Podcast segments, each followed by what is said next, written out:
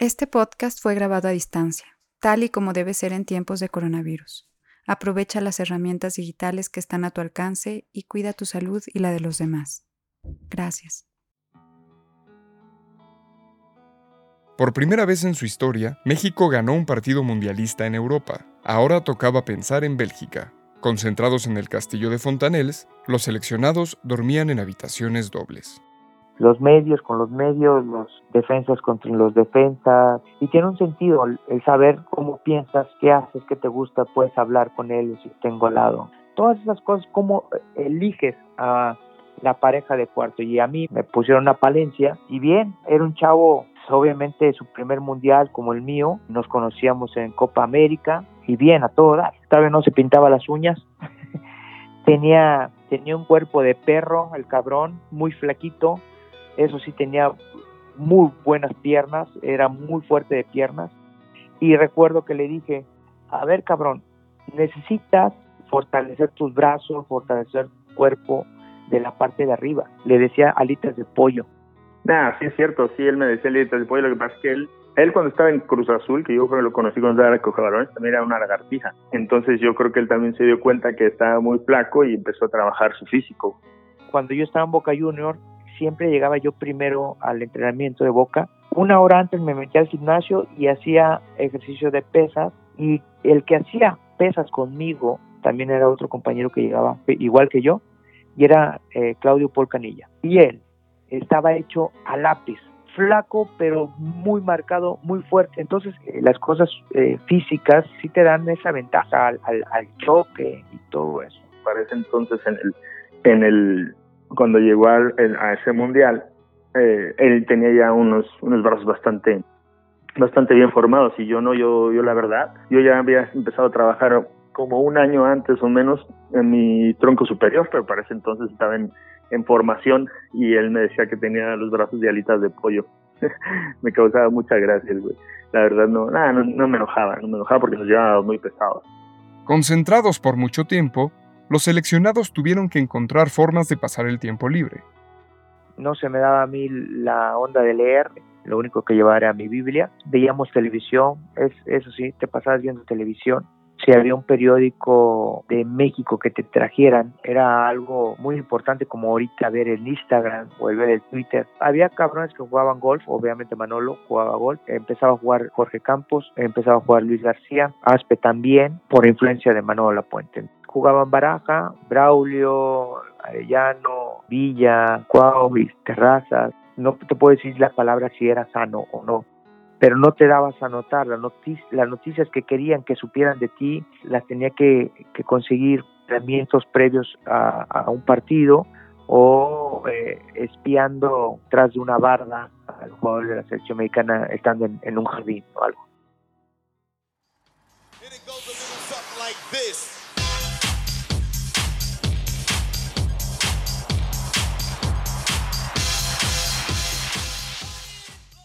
Tuvimos, tuvimos la habitación más grande y más bonita, creo yo, del hotel donde estábamos en ese castillo. Entramos y dijimos, esto parece antes. Entonces, eh, cuando dijimos eso, nos vimos a la cara y dijimos, bueno, lo vamos a decorar como un antro. Compré una, una bola de cristal, un cañón de luces, compramos revistas de Playboy, le quitábamos los postes, los pegábamos. Y la de la discoteca era simplemente para, son cosas que se nos ocurrieron a Luis y a mí para para ponerle un poco de alegría a la concentración. Tapábamos las, las lámparas con algunos de los pants rojos que teníamos o con diferentes cosas y poníamos música y, y, nada, pues ahí nos, nos juntábamos a, a, platicar y a charlar. Entonces este era nada más para buscar un poco de unión con el grupo y también para poner un poco de alegría a la concentración porque pues como no podíamos salir, pues este intentábamos pasarla bien ahí. Y cuando entraba la banda, cuando entraba, puta, no se quería salir. Entonces teníamos nuestros aparatos de sonido, que eran el, tus Walkman, con bocinas, muy divertido, muy divertido. Pese a estar en el mismo castillo, esa discoteca tenía acceso VIP. Pues es que yo me acuerdo de esa, de esa discoteca en, la Copa América de, Paraguay, pero si ya la traían en el, en el, en el Mundial de Francia, pues qué mala onda, les voy a reclamar porque nunca me invitaron.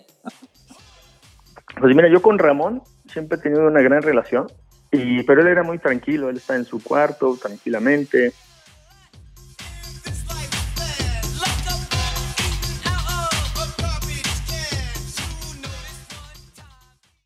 La convivencia diaria fortalecía las relaciones personales. Nada, bueno, roncaba, pero le pedía un almohadazo y ya, ya se, se movía y, y ya. y ya, pero bueno, no, la verdad con Luis siempre fue un, fue, siempre nos llevamos muy bien, siempre nos llevamos bastante bien. Eh, en el cuarto era muy tranquilo.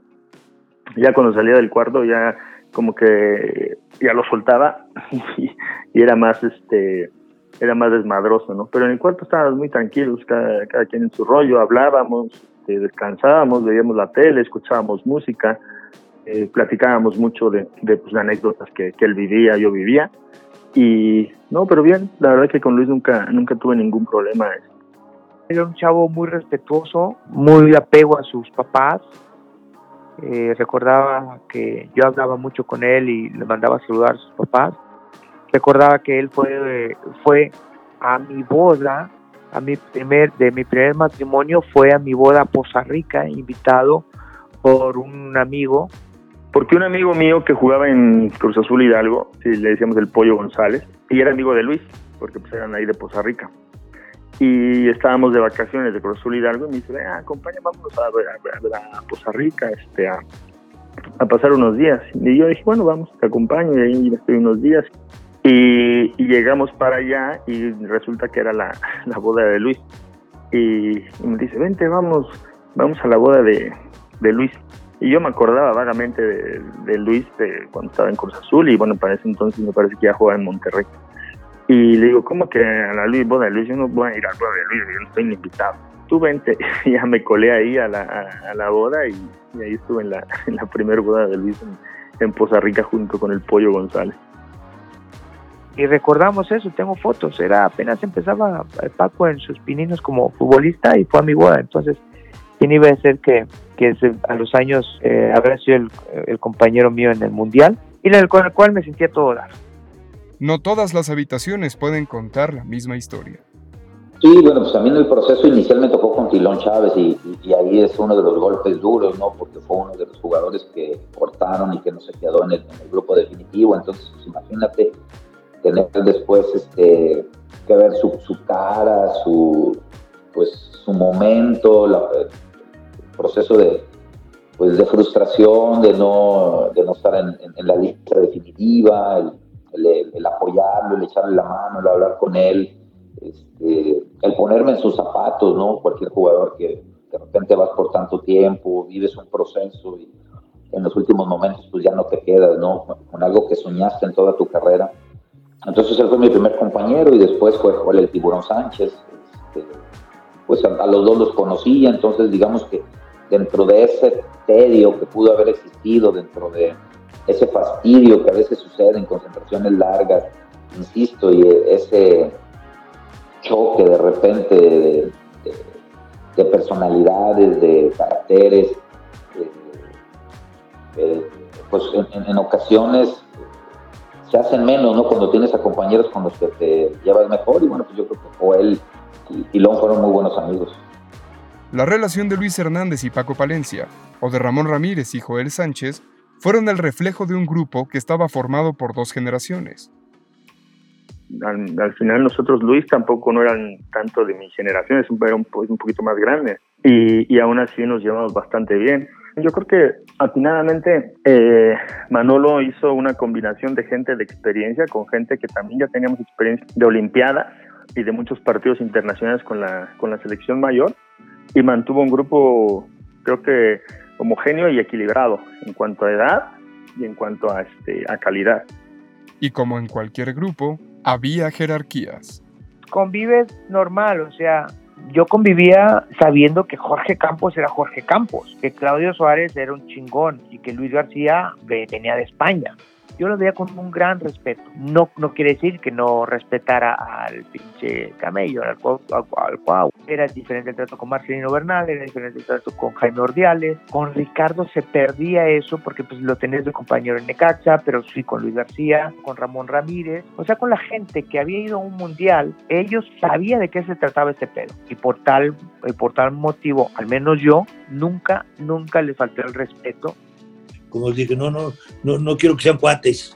Si se hacen cuates, qué bueno, pero lo que me interesa es que sean compañeros, que volteen a verse, volteen a ver con quién están, y ya una vez que lo vean, van a decir, ese, a ese hombre te puede salvar. Ese que te cae mal, ¿eh? te puede salvar un partido. Y eso sería un honor para ti. De alguna manera no le podías decir nada a Jorge Campos, a Claudio Suárez, a toda esa gente, a Aspe, que ya de alguna manera tenían experiencia, ¿no? O ya habían participado en una Copa del Mundo, o, tenían mucho más trayectoria dentro del fútbol mexicano. Y esas jerarquías eh, se respetaban, esas jerarquías se respetaban, eh, aunque tú por dentro te enojaras, sabías que era Claudio Suárez y te tenías que este, cuadrar, aunque a lo mejor estuviera mal. Pues es que es como todo, ¿no? Jaime, cada quien tiene sus grupitos, es la realidad. Eh, yo me llevaba muy bien con Germán, con Arellano.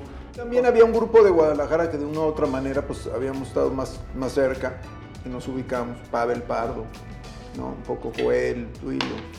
Cada uno con su personalidad eran, eran este, dos jugadores que le daban un toque muy especial al grupo, ¿no? Porque siempre en el grupo tiene que haber equilibrio, tiene que haber cuates que sean más extrovertidos, más abiertos, más dicharacheros, y tiene que haber jugadores más introvertidos, más equilibrados, eh, más sensatos en, algunas cosas. Entonces, esos son los, los, los, grandes equipos, ¿no? Los que tienen ese equilibrio de personalidades.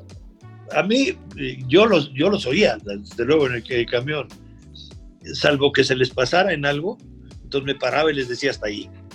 Entonces, pero siempre bromeando, siempre eso. Yo, y además conmigo eran, la verdad, muy educados, muy finos, muy decentes, y este, y obviamente nos reíamos todos de todas las tonterías que se decían en un camión. Ya imagínate después de los viajes que hacíamos, realmente ya eh, no había otra forma de sacar un poquito la adrenalina, sino los chistes de los chamacos, de los muchachos jóvenes, y, este, y alegres por donde iban y a lo que iban. A él le gustaba mucho la, la de ponerla, pedí un café hirviendo y metía la cuchara adentro y cuando estaba descuidado la sacaba y te la ponía en el antebrazo, te quemaba todo. Entonces, siempre que, estaba, que acababas de, de comer, tenías que estar ya pendiente o que te levantabas y al baño y regresabas y te ponían palillos en la en el en el en la silla y cuando te sentabas pues te picabas el culo, ¿no? Pero ah, hay, hay muchas veces que que dan, bastante risa y que cuando te las hacían no te causaba nada de gracia y toda la banda se burlaba de ti, ¿no? Pero, pero siempre había, siempre había que, lo único que te puedo decir que siempre debía estar pendiente de las del 24-7 de las bromas de, de, todos los compañeros. También. La Peláez sí lo no, la Peláez lo traía, la Peláez le hacía de todo. Era cuando nos llevábamos todavía bien, nos llevábamos muy bien. Sí, muy bien. Todo, le bajaba los, los pants, le daba de nalgadas en las pompas. Venía dormido en el autobús o en el avión y sope y sape y, No, no, no, este era bravo de veras.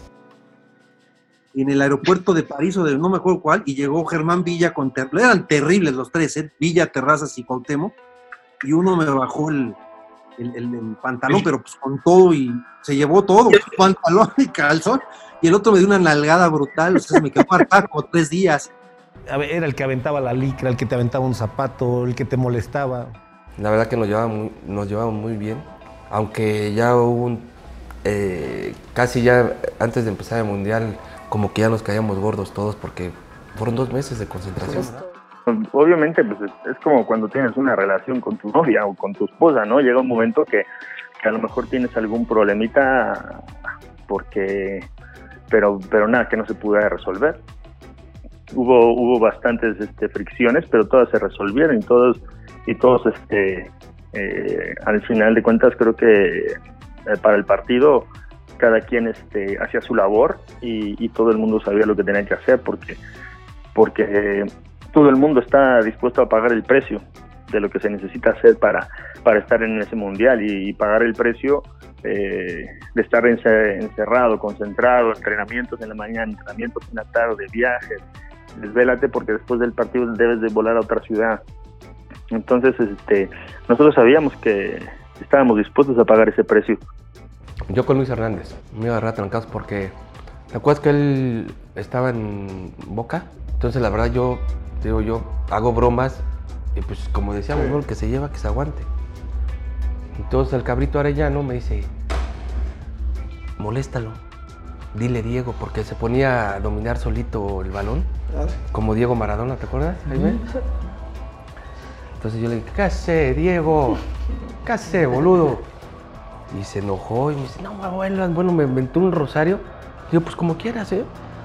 Y casi nos agarramos ahí, se metió Villa, se metió el cabrito. Digo, pues si no te vas a aguantar, no te lleves, cabrón. Y se aguantaban, la verdad. Hay con unos que no te podías meter, porque ahí sí, ¿verdad? Ya llevábamos bastante tiempo en la gira. El entrenamiento había estado rígido. En una jugada le quité la pelota de una manera medio abrupta a Luis Hernández. Y este, de ahí se suscitó un gol dentro del, del entrenamiento. Y ya de regreso en el autobús, Luis estaba enojado, Luis estaba muy caliente el que conoce al matador sabe que, que, es un tipo ganador, sabe que es un tipo que le gusta, le gusta la competencia. Y me decía que me la tenía guardada, entonces yo me reía, porque me volteaba a ver y me decía, te la tengo guardada, güey. Entonces yo pensé realmente que me estaba como bromeando, esa es la verdad. Yo le, yo le hacía así de, ok, matador, está padre. Este, y, por más que me decía, pero ya te lo dije, te la tengo guardada. Yo le decía con ese cuerpo matador, me sí te choqué y te fuiste al piso. Y me empiezo a reír. ¿no? Me empiezo a reír y de repente nada más veo cómo se viene el matador hacia, hacia, hacia mí, hacia mi lugar. Y se me pone aquí, me empieza a decir de todo. Veo que ya los ojos están desorbitados, está fuera de sí el matador. Y me levanto, lo empujo. Tenemos un conato de bronca importante. El, el matador Luis Hernández y yo nos separa el equipo y todo, nos bajamos. Manolo nos ha metido un regañadón de aquellos, pues, eh, los más grandes de la selección. Me decían que cómo era posible que me pusiera al tú por tú con el matador, que era yo un desubicado. No, no, no. O sea, se empezó a hacer un tema fuerte. Uh -huh. Y yo ya no sabía cómo responder, ¿no? De repente me decían los que éramos más o menos de la edad, no, no, no, no te dejes, tú también muestra autoridad. Claro este, con respeto, pero muestra autoridad y eso es lo que yo pensaba. Y si esa parte de estar este, tanto tiempo concentrado, pues la sacábamos a lo mejor con un grito, un empujón y luego ya se tranquilizaban las cosas o, o, o con haciendo un, una discoteca ahí en, en, en, la, en, la, habitación o haciéndonos bromas en, a la hora de la comida y, o a la hora de, de estar eh, entrenando que que, hacíamos jueguitos antes de que empezara el entrenamiento, que nos llevaba muy pesado, y el que perdía, pues este, a lo mejor le jalaban las patillas, le daban un, un manazo en las, en las pantorrillas que dolía mucho, le daban un pellizco debajo del, antebrazo, entonces eh, todo este tipo de cosas, pues era una forma de, de, convivir, ¿no? De, que la de que nosotros este, pues, compartíamos esa cultura por el fútbol y sabíamos dónde estábamos. Y el matador es, es bravo de Bravolandia. Me buscó por horas durante la, la, concentración. O sea, no lo dejaban salir de su cuarto. Este, yo no estaba en mi cuarto, yo andaba caminando por allá y por acá y de repente otra vez eh, nos topamos, el matador y yo, y nos hacemos otra vez de manotazos, de palabras, hasta que no pudimos eh, arreglar las cosas como se deben, quedamos en paz, nos dimos la mano y de ahí a la fecha de hoy el matador es un gran amigo y sé que es un tipo que va, Braulio? que va derecho. El fastidio incluso llegaba a los cuartos. Las mañanas entrenamos a las triple turno, de repente a las 6 de la mañana ya teníamos que estar en la cancha. Y pues ya sabes, las, las, el, el, trabajo físico de Ariel González pues era pesado. Y pues nos dormíamos cansados y al otro día a las 5 y media de la mañana sonaba el despertador, el teléfono, y a esa hora jóvenes colgábamos y pues a pararte, ¿no? Parabas todo amolado y pues yo estaba en, en la cama pegado a, a, la puerta y pues ya nos dejaban las vendas, nos poníamos las vendas, yo, y yo me ponía, en, me paraba, pues subía el pie a la, a la cama, dormido, según yo me vendaba. Y el señor, en lo que yo me vendaba, él pasaba al baño a lavarse los dientes, Pero cada que pasaba, me tocaba la cola. Y volteaba a verlo y se iba al baño yo no le decía nada. Pero para no hacerte el cuento largo, así fueron los tres meses.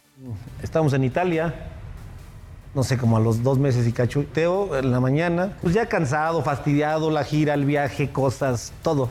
Y volteo y le digo, bueno, hijo de tú. O sea, llevas dos meses y medio agarrándome y se para, iba a, ir, iba a entrar al baño y se para, todo, se para el señor digno y me voltea a ver y me dice, uy, ¿amaneciste de malas? Y le digo, amanecí de malas, hijo de... Salimos a entrenar y nos habla el profesor Lapuente, nos junta, ya nos iba a dar unas palabras y dice el señor, profe, permítame. ¿Qué pasó, Cuau? ¿Quieres decir algo? Sí, pídanle su horario a Villa porque viene de malas. Al final, la pelota une. Pues la verdad fue, fue, muy buena, te digo. Fueron más las cosas buenas que los detalles que pudieron haber pasado, que en algún momento este, pudieron haber creado algún, alguna discusión, porque este cambio generacional nos mostraba a muchos de los que hemos estado en Estados Unidos 94 lo que querían hoy estos jóvenes, ¿no? Sacudirse de muchos este, complejos, de quererse quedar a jugar en Europa, de sentirse con una capacidad para disputarle o, ganarle a, a, cualquier rival, de creer más en sus, en sus condiciones, en sus cualidades. Eh, entonces creo que nos ayudaron mucho todo lo que nosotros pasamos previo al, al Mundial de Estados, de Estados, Unidos 94, pues creo que no nos sacudió. Algunas cositas que todavía traíamos muy arraigadas, como el no creernos del todo a pesar de nuestras condiciones, el no ser arrojados, aventados este, para buscar una posibilidad de jugar en Europa, estos chavos sí lo traían, entonces creo que esa mezcla ayudó mucho dentro del terreno de juego.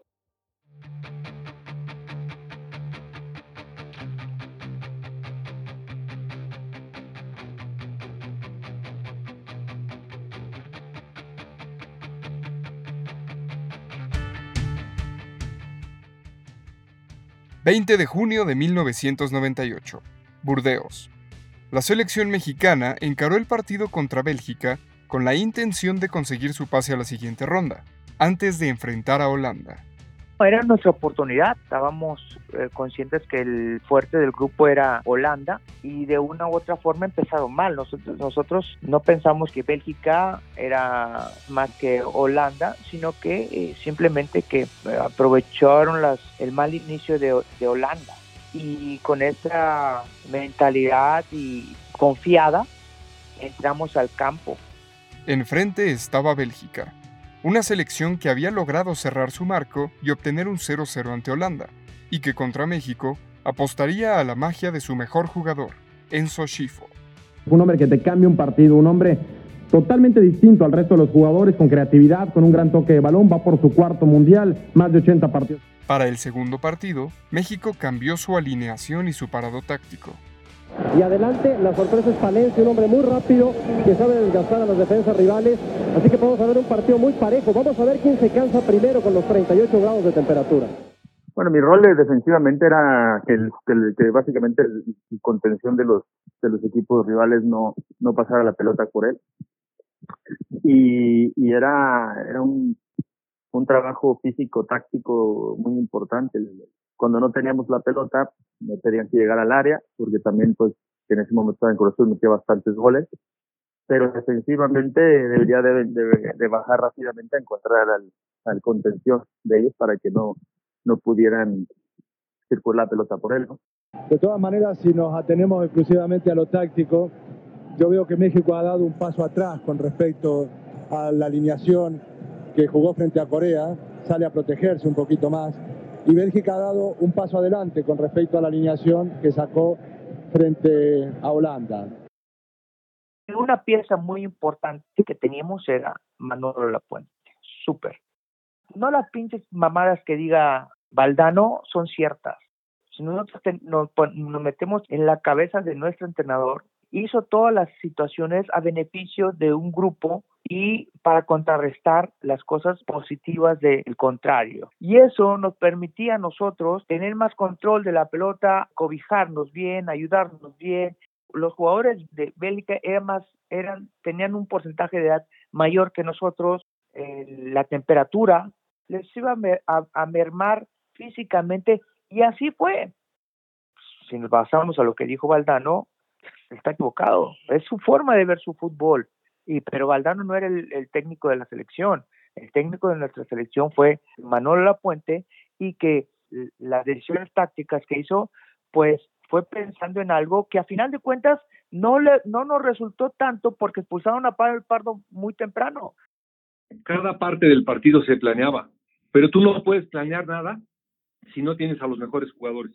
Por eso primero fue la elección de los jugadores.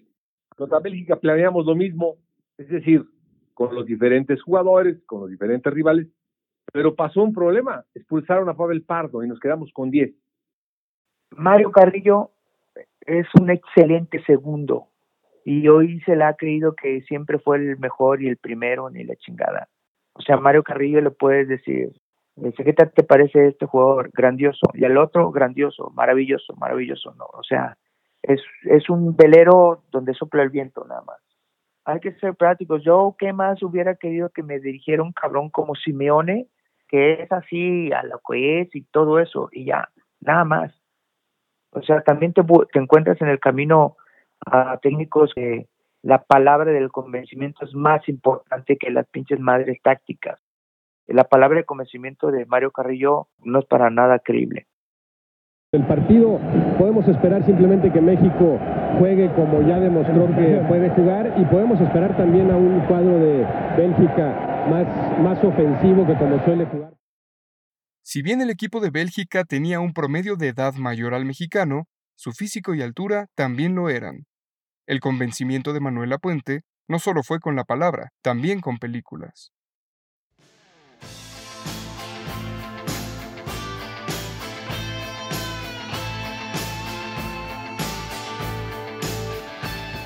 Para el partido en contra de Bélgica, Manolo estaba obsesionado en que los jugadores vieran la película de Rocky 5, cuando Rocky le pega al ruso ese grandotote que le sacaba casi medio cuerpo, y quería que vieran esa película de Rocky 5 para que se dieran cuenta que no todo es la estatura, sino también la forma de meter el cuerpo, la forma de tener la mentalidad de no achicarse ante unas torres de esa magnitud y buscamos esa película por todo Francia y no la conseguimos. Y entonces, para no hacerte el cuento largo, nosotros teníamos una parabólica ahí en la concentración, entonces hablé a México, les pedí a México que consiguieran la película en un blockbuster, que la copiaran y que me la mandaran en el regreso del satélite por la misma parábola que está abierta a las 24 horas. Y así fue como le pudimos ayudar a Manolo para que los jugadores vieran la película de Rocky 5. Entonces, sí es cierto que esas películas motivacionales jugaron un papel muy importante, además de que divertía mucho a los jugadores porque se salía de los esquemas tradicionales. ¡Síguelo! ¡Ya lo tienes! ¡Sepárense! ¡Sepárense! Balboa castiga a este asalto. El ruso quiere continuar. Toma Rocky Balboa del cuello. Balboa levanta al ruso y lo arroja a la lona como luchador. ¡Qué batalla! Es la guerra en Moscú. Rocky ha sido el más castigado hasta ahora, pero sigue luchando. Ya lo encontraste. Él está preocupado. Lo cortaste, lo lastimaste. ¿Lo ves? ¿Lo ves? No es una máquina. Es un hombre. No es humano. Él es de acero. Le ganarás. No duele. No duele. No duele. No duele. Estamos en las circunstancias de Rocky. Así estábamos. O sea, es, es un mundial y los equipos que nos vamos a jugar son fuertes y duros. Entonces, y duros de roer y duros de... Y sin embargo, los aceptaron como tal. Son, son proyecciones muy motivacionales que, que usé para eso, para motivarlos, para que ninguno se me arrugara, como fue, ninguno se arrugó, ninguno se achicó y, este, y todos fueron contentos.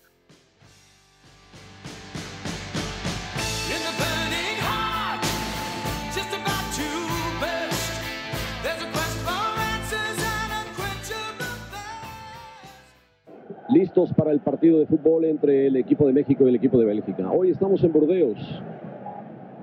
Vamos a ver qué es lo que pasa en este partido. Es importante, hay mucho calor, una temperatura cercana a los 37 grados centígrados aproximadamente, mucha humedad, pero sobre todo mucho calor.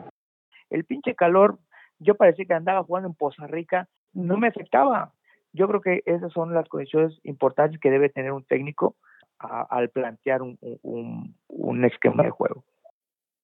Pues yo creo que el calor fue fundamental, pero si alguien le afectó, le, le debió haber afectado más a Bélgica, que, no están más acostumbrados a ese tipo de clima. La gran mayoría de nosotros sí conocemos eh, jugar a estas temperaturas.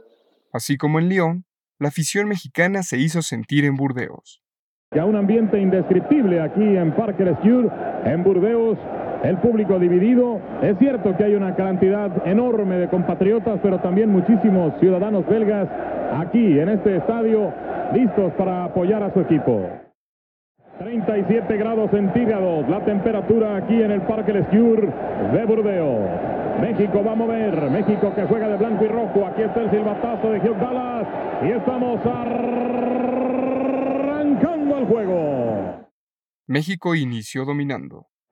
Venir el tiro de esquina, lo va a cobrar Ramón Ramírez. Pelota al manchón penal, llegó el tiburón Sánchez, balazo que pega en el poste. El árbitro dice adelante, cabezazo del tiburón, la pelota pegó en el travesaño y picó fuera. El partido inició a favor nuestro. Es más, yo comentaba con Mario y decía, ¿sabes qué Mario? No estoy para decirlo, pero no tiene color. Somos mejores. Oportunidad para México, tiro centro de Jaime, la pelota al travesaño. Luis Hernández todavía. El remate que rebota en la defensa por parte de Palencia. Otra vez se salva Bélgica. Agresivo México en la llegada, desafortunado hasta ahora en la puntería, pero ese es el camino. El cambio de formación y jugadores estaba dando resultados.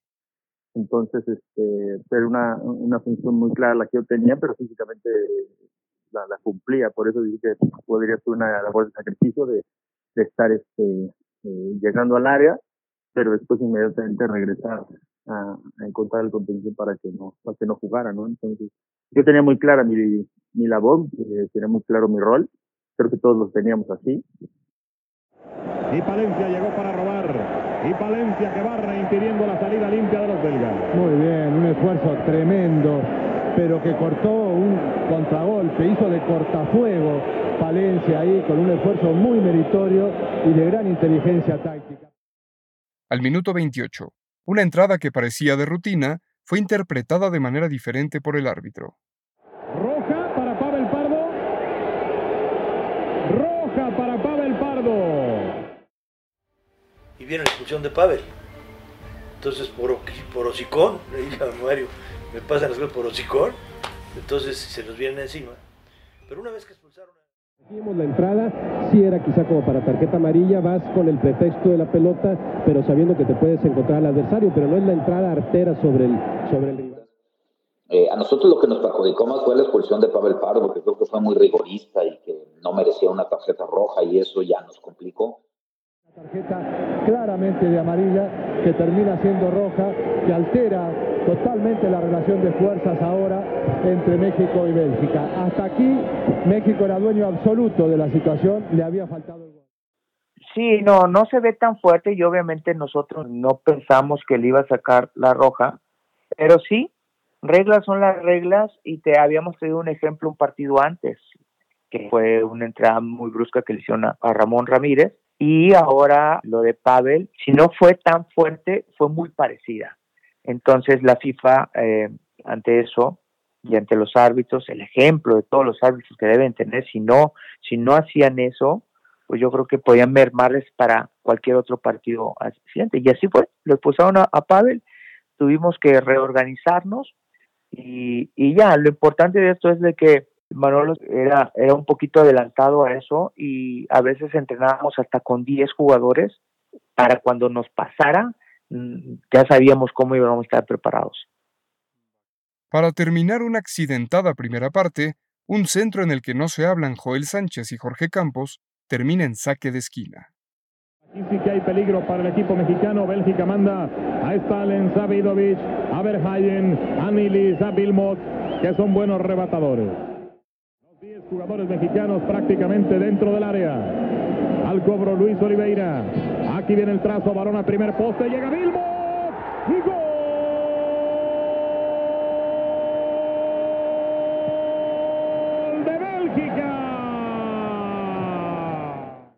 Una de las debilidades que México arrastraba desde la gira previa fue aprovechada por Bélgica. Los fantasmas del 5-2 ante Noruega acechaban Burdeos.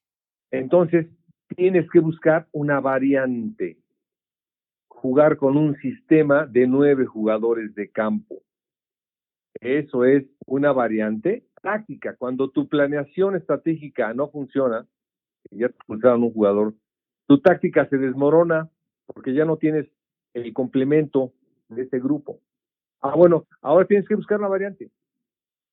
Buscamos variantes importantes. Jugó Ramón Ramírez de lateral volante por izquierda y el Cabrito Orellano de lateral volante por derecha, por ejemplo. En el inicio del segundo tiempo, otro error en la defensa dejó a México al borde de la eliminación. Toca bien Schifo, Vilmots, sigue Vilmots, aguanta, tira, gol.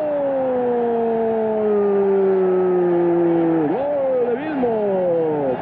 A base de fuerza, chocó, fue por la pelota y la metió al fondo. Vilmots, 2 a 0, la selección de Bélgica. Eh, da mucha pena, muchísima pena. Los dos goles que le metieron a México fueron dos ingenuidades, no fueron goles especialmente trabajados por el equipo belga.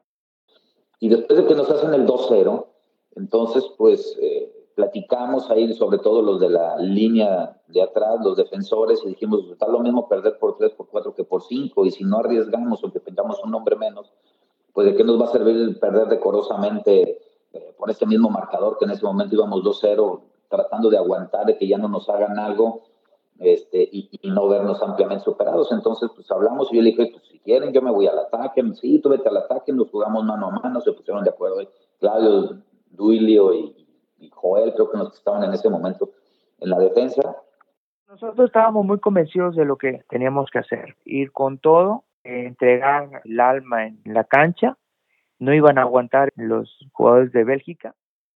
Y bueno, pues en una jugada fortuita tuve la, la posibilidad de disparar a gol, me cometen la pena máxima y bueno, se viene la expulsión y creo que eso también ya determina el rumbo del partido que Aquí viene Coctemo Blanco, sigue Coctemo, mete un gran balón para Ramón, Ramón.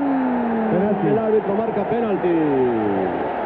El árbitro está marcando penalti sobre Ramón Ramírez. Y viene el penal que le cometen a Ramón. En ese momento, pues yo tenía un chingo de confianza, la verdad. Y el primero que va a tirar va a ser García Aspe del equipo mexicano, que va solo al manchón de penal. García Aspe y el árbitro frente a Mijailov. El árbitro los deja solo. La voló Alberto García Aspe. La voló el Beto García Aspe. Es el primer penalti. Es muy fuerte porque es un penal. A ver, no había fallado ni un solo penal con selección nacional. En ese mismo partido yo había hecho el penal con el que empatamos. Y, es una fracción de segundo en la que dudas, porque a la hora que voy a, tirar el penal, eh, ya había tirado un penal durante el encuentro y, ya, yo ya sabía que lo iba a tirar de una manera y en el, una fracción de segundo que en el momento que le voy a pegar, cuando me echo para atrás, dudo si se la cambio mejor, hizo que echar un poquito el cuerpo para atrás y pega en el travesaño y se va, ¿no? Entonces voy, agarro el balón y le digo, Beto, dame chance. No, sácate chingada tu madre. Yo me preparé cuatro años para tener una revancha. O sea, yo ya después de eso dije, no vuelvo a fallar un penal. Eh, entonces, obviamente, cuando se da eso, yo sabía que Luis había hecho dos goles contra, contra Corea y, a cualquier goleador, si te lo pide porque está peleando a lo mejor en una liga eh, el título de goleo, pues obviamente que se lo vas a permitir, pero para mí era una revancha, lo había soñado el que se diera nuevamente eso para quitarte esa espina y por eso fue que no, que no. Todo listo, la buena entrada de Ramón y Beto García Aspe de pierna izquierda, el disparo, ¡gol! ¡Gol! La metió Beto García Aspe, le ha pegado correctamente. México está haciendo su gol. Hugo Sánchez. Ese es el gol del carácter. Es el gol que necesitamos en estos momentos. Fíjense nada más las alas que le da el equipo mexicano. Ahora esta gente, por favor, no esperen al gol del equipo mexicano para animar. Tienen que animar cuando vamos perdiendo. Entonces se nos vienen encima. Pero una vez que expulsaron al otro, volvimos a lo mismo. A dominadores del partido. Obviamente ya no comenté nada y ahí estuvimos más confiados aunque fuéramos 2-1. Ya cuando llega el gol del camello, una joya lo que hizo, a un gran pase de, de Ramón. Arellano, arranca Luis. Ya no le puede tocar, esté fuera de lugar, pero sí a Cuauhtémoc. Mejora Ramón, llega Ramón. El servicio. Cuauhtémoc. ¡Gol! ¡Carajo! ¡Cuauhtémoc! ¡De México! ¡Qué servicio de Ramón! ¡Qué remate de Cuauhtémoc! ¡Sí se puede! Pues mira, es que yo pico el espacio y Cabrito me, me, filtra muy bien el balón y yo creo que uno como, como jugador acostumbrado a jugar por los costados y por la banda, sabes perfectamente que ya no tienes que voltear hacia arriba, simplemente tienes que tirarlo a una zona. Entonces yo de reojo vi que venía un jugador de blanco más al segundo poste que al primero y pues yo simplemente intenté tirarla es a la zona. No sabía ni quién venía, ni, cómo la iba a rematar. No mucho, pero yo ahí me aventé, yo, yo siempre le he dicho que me aventé y fue un golazo. No es que el portero no se lo espera, si no. te das cuenta, el portero dice, este, este balón va a pasar. Y en todo caso remata con la pierna derecha y difícilmente va a salir a un, a un buen lugar y ve, o sea, realmente remata, lo sorprende y es el gol que nos da el empate. Obviamente, a, a como lo vemos y lo vemos ahora, con la tranquilidad, era, la, era un recurso que hizo el Cuau. El balón ya se iba, si tal vez mete la pierna derecha, se va unos centímetros, no la alcanza. En la carrera, el meter el, el pie izquierdo le dio esa ventaja para chocar bien la pelota, que obviamente no se le esperó el portero y, y entra en, en donde tenía que entrar. Yo creo que el, el, el, centro venía más como para buscarla con la pierna derecha o en un determinado momento acelerar un poco más y rematar de cabeza, qué sé yo, tirar, tirarse de otra forma, menos el remate. El remate no solamente nos sorprendió a nosotros, sino al portero principalmente, que, que creyó que la pelota iba a pasar y que ya no había forma de pegarle y, y con la izquierda se saca un, un remate insólito de la chistera, yo a veces lo digo de broma, muy parecido a las películas de Champlain cuando las veíamos, ¿no? Entonces, este, yo creo que el mérito principal es de Cuauhtémoc Blanco, de haber sacado ese remate con, eh, con mucha eh, con mucha sorpresa. Y bueno, ese gol creo que retumbó en el estadio como pocas veces lo he, lo, lo he escuchado en, en, en, toda mi carrera, como pocas veces lo escuché en, en cualquier juego de los que percibí. Se caía prácticamente el, el, el estadio en, Bordeaux pues nos dimos cuenta, como bien lo dices, que prácticamente en todos los partidos, partidos éramos locales. Una hermosa jugada que empieza en Arellano, un jugador que le da dinámica y gracia al fútbol del centro del campo de México. Se abre la cancha como estábamos pidiendo, entra Ramón con la precisión extraordinaria que le aporta al equipo mexicano y por el otro lado la aparición como un fantasma de Cualtemo, jugador importantísimo en los dos partidos de México. Faltaban 20 minutos para el final del partido y Bélgica pedía el silbatazo final. Porque hay algo importante. Primero, cuando tú vas a una Copa del Mundo, por supuesto que tienes que llevar los mejores futbolistas, pero es muy importante ver la velocidad y la potencia de cada uno de los jugadores. Y Cuauhtémoc Blanco que ha sido lo mejor del equipo mexicano para Luis Hernández. Avanza Luis, Pica entre dos. Allá va Vidovic. Y va a haber tarjeta. Va a haber tarjeta. Cobran, recuperamos el balón, me lo pasan a mi medio campo. Yo me sentí con una gran confianza de llevarme a esos y así fue. Así me llevé a uno, a dos. Y justo cuando adelanto para ya irme perfilado, me mete él, su cuerpo y mi tobillo se engancha con el pasto y se hace la torcedura, en el cual fue un esguince, y lo único que le dije al profe, no, no, eh, y a Josué y al doctor le dije, no, yo no salgo. Y eso fue, me fijaron el tobillo como los de americano, y terminé, y terminé el partido. Qué velocidad la de Hernández, superó a toda la defensa, además con una confianza tan grande en que iba a ganar él la carrera, a pesar de estar en desventaja, que yo creo que fue la convicción lo que le ayudó a salir airoso y hasta provocar no solo una falta, sino también una tarjeta. Qué velocidad y qué potencia, ¿no? Como en sus mejores tiempos ahí Luis Hernández y la tarjeta amarilla que aquí es por supuesto justificadísima. Cabrito Arellano, Luis Hernández, Ramón Ramírez, te podían correr Palencia, te pueden correr una hora y matan a cualquier jugador alemán, a cualquier jugador chino y a cualquier inglés y al que sea, porque nadie puede contra el fuelle de los mexicanos. Nosotros, tú tienes que buscar que tu raza, somos, nosotros somos aztecas, somos, somos corredores, tarumaras, nuestras características, somos fondistas, ¿sí? somos de caminata. La naturaleza mexicana, el fuelle, la resistencia es muy buena. Así matábamos a los equipos, los matábamos a partir del minuto 60. Cuando terminé y me quitaron eso, te lo juro, tenía la bola 8 de billar en el tobillo. Y lo único que le dije a José y al doctor, le digo, ya estoy para, estoy, para el otro, ¿no? Y yo, sí, sí, vamos a ver, ahí lo sacamos. O sea, también la pinche confianza que teníamos. Me pusieron ionoforosis, muchas cosas eh, médicas. Estuve así como por unos tres días hasta que me recuperé para el de Holanda. Pues sí, e, es posible que el, que el factor físico haya influido, pero después del 2-2 nosotros ganamos en una confianza y en, y en, una moral que realmente este, nos dio mucha, mucha fortaleza mental. No sentíamos ya incluso eso que tú me estás diciendo de que todavía Luis, tanto cuanto lastimado, pues ya nos dejaba nuevamente con, con un hombre de menos, ya ni lo sentíamos, era tanta la confianza que teníamos, era también el, el, el, haber superado en, en, la parte mental al, al, al, al, rival. Bélgica estaba agotado, si nosotros estábamos cansados, ellos estaban agotados, entonces... Este... Estoy de acuerdo con Roberto en que México no entendió la gravedad del momento. Es como si confiara en su fuerza para sacarle algo a Holanda también. Pero Holanda es infinitamente superior a este equipo. Era hoy el día en el que había que hacer el esfuerzo supremo para lograr la clasificación. El grupo queda muy abierto. Para La Puente y los suyos, Valdano se equivocaba otra vez.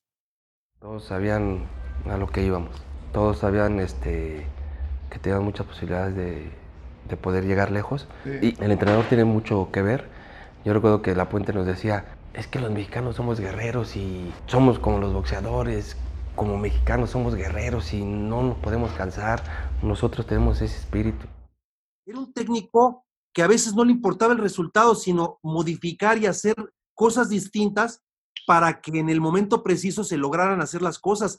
Entonces, a veces como jugador decías, no puede ser, pero te daba las herramientas, te decía cómo, le aprendí muchas cosas, una gran persona, un gran ser humano y un gran entrenador.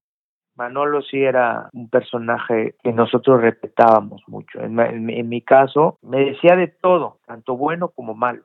Era un jugador muy alocado, que tuvo muchos roces con, con Manolo, muchos buenos que le convencían y le llenaban el ojo. Porque si no, pues me hubiera votado en la primera temporada de Necax y no me lleva a la selección. Eh, Manolo me tenía mucha confianza porque eh, que te diga un técnico, a ver cabrón, métele, ya concéntrate, porque me están presionando mucho de arriba que quieren a fulano de tal a la selección, no, ni madre. Y aquí, aquí los que mandan soy yo.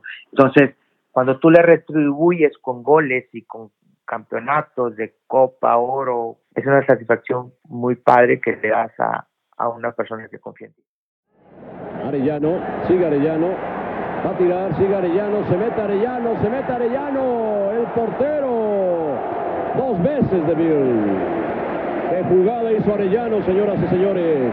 Vean cómo se mete entre dos, aguanta, enfrenta al portero mano a mano, tira de Bill, tapa y vuelve a tapar el tiro con potencia de Ramón Ramírez. Excelente Jesús Arellano. ¿eh?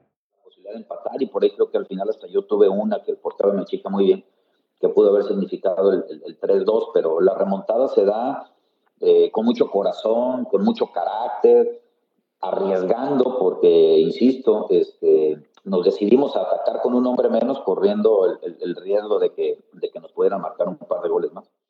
O ya una vez que convives con ellos, estás con ellos, sabes cómo te van a rendir. Y realmente le decía yo a Mario, oye, no nos equivocamos, ¿eh? No nos equivocamos con estos, están, pero con todo. Entonces había que tener mucho cuidado.